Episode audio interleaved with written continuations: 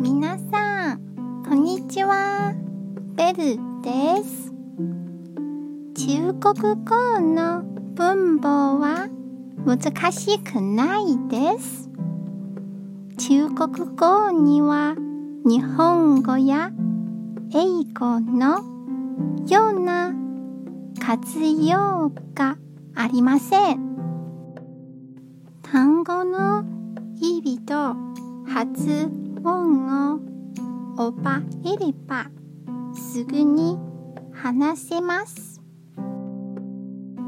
に好はこんにちはです。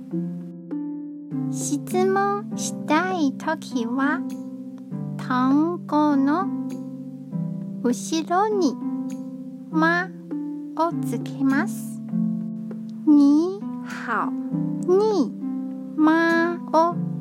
けて。に好まといえば。元気ですか？になります。可以はいいですという意味です。可以にまをつけて。可以まといえば。いいですか？になります。どうでしょうか？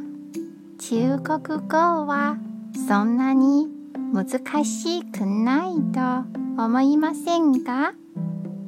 少しでも皆さんのお役に立てれば嬉しいです。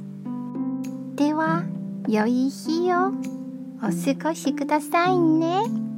じゃあ、またね。